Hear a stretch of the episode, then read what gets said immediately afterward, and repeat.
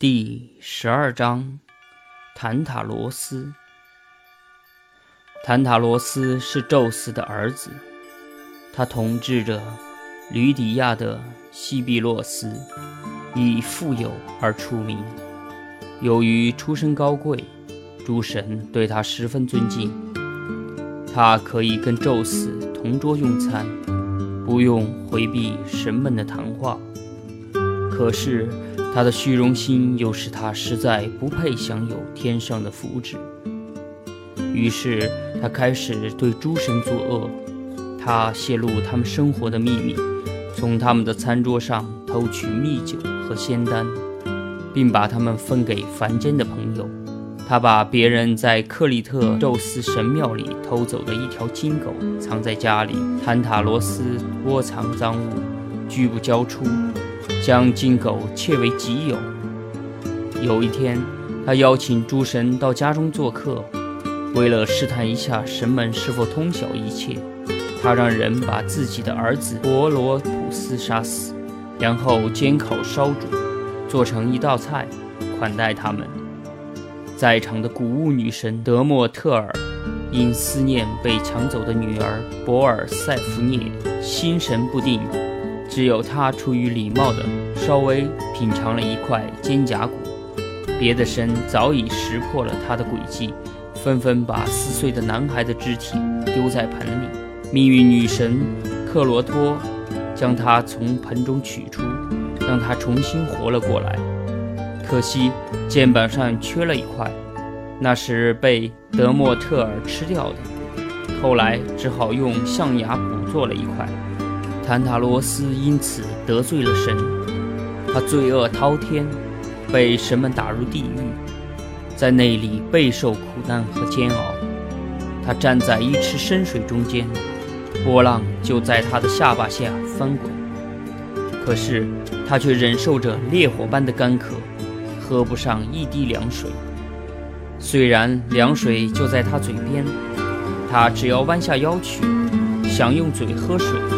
池水立即就从身边流走，留下他孤身一人，空空地站在一块平地上，就像有个妖魔做法，把池水抽干了似的。同时，他又饥饿难忍，在他身后是湖岸，岸上长着一排果树，结满了累累果实，树枝被果实压弯了，掉在他的额前。他只要抬头朝上张望，就能看到树上蜜水欲滴的生梨、鲜红的苹果、火红的石榴、香喷喷的无花果和绿油油的橄榄。这些水果似乎都在微笑着向他招呼。可是，当他踮起脚想来摘取时，空中就会刮起一阵大风，把树枝吹向空中。除了忍受这些折磨外，最可怕的痛苦，则是连续不断的对死神的恐惧，因为他的头顶上吊着一块大石头，随时都会掉下来，将他压得粉碎。坦塔罗斯蔑视神，被罚入地狱，永无休止的忍受三重折磨。第十三章，波罗普斯。坦塔罗斯亵渎神，而他的儿子。托罗普斯与父亲相反，对神十分虔诚。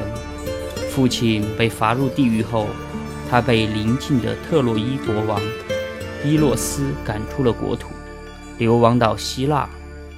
这个少年下巴上还没有长出胡子时，心里却早已选中了一位妻子。他的妻子名叫希波达米尔，是伊利斯国王。俄诺马诺斯和斯特伯洛的女儿，这个女子不容易娶到手，因为一个神谕曾经对父亲预言：女儿结婚时，父亲便会死亡。父亲信以为真，因此千方百计地阻挠任何人前来向他女儿求婚。他让人四处张贴告示，说凡愿意和他女儿结婚的人，必须跟他赛车。只有赢他的人才能娶他的女儿。如果国王赢了，那么他的对手就得被杀死。比赛的起点是比萨，终点是哥林多海峡的波塞冬神坛。国王规定了车辆出发的顺序，他先给宙斯献祭一头公羊，让求婚者驾着四马战车先走。等到献祭仪式完毕后，他就开始追赶。他的车夫叫密尔提罗斯。国王站在车上，手持一根长矛。他如果追上竞赛者，就有权用长矛将对手刺翻在地。爱慕西波达米亚年轻美貌的求婚者，虽然听说了这个苛刻的条件，但都不以为然，以为国王俄诺马诺斯年老体弱，知道赛不过年轻人，故意让年轻人先走一程。这样，即使输了，也可以为自己找到一个体面的借口。年轻人纷纷赶到伊利斯，向国王要求娶他的女儿为妻。国王很友好地逐个接待他们，给他们提供一辆漂亮的马车，四匹马在前面拉动，威武雄壮。他自己则去向宙斯献祭公羊，而且一点也不匆忙紧张。等到献祭仪式完毕。他登上一辆轻便车，前面有两匹骏马，菲拉和哈尔比纳拉动。他们奔跑飞快，赛过强劲的北风。他很快就赶上了前面的求婚者，残忍地用长矛刺穿他的胸膛。就这样，十二名求婚者冤死在他的长矛下。波罗普斯为求婚来到这座海滨半岛。这座岛后来就叫做波罗普纳索斯。不久，他听到有关求婚者在伊利斯惨死的消息，于是他趁着黑夜来到海边，大声地呼唤强大的守护神波塞冬。波塞冬应声驾浪来到他的面前。伟大的神啊，波罗普斯祈求道：“如果你自己也喜欢爱情女神的礼品，那么就请你交给我，让我不会受到。”厄诺马诺斯的长矛的伤害，请赐给我神车，让我以最快的速度到达伊利斯。祈求你保佑我取得胜利。波罗普斯的祈求立即生效，水中又响起一阵哗哗声，波涛中推出一辆金光闪闪的神车，前面有四匹带翼的飞马拉动，速度犹如飞箭。波罗普斯飞身上车，一阵风似的向伊利斯驶去。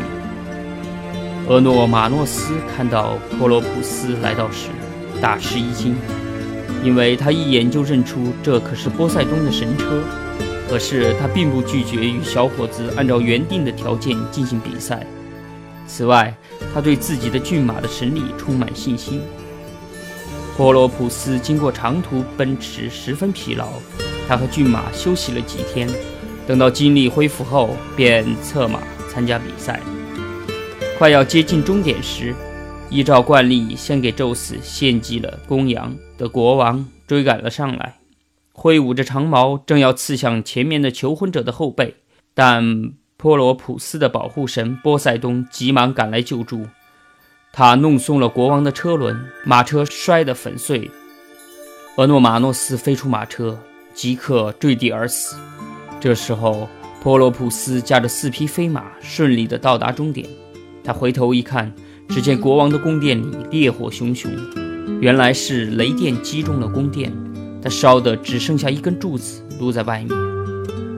波罗普斯驾着飞车飞奔到火光冲天的宫殿里，勇敢地救出了他的未婚妻希波达米亚。后来，他统治了伊利斯全国，并夺取了奥林匹亚城，创办了闻名于世的奥林匹克运动会。他和妻子。希波达米亚生了很多儿子，儿子长大后分布在波诺普纳索斯全境，各自建立了自己的王国。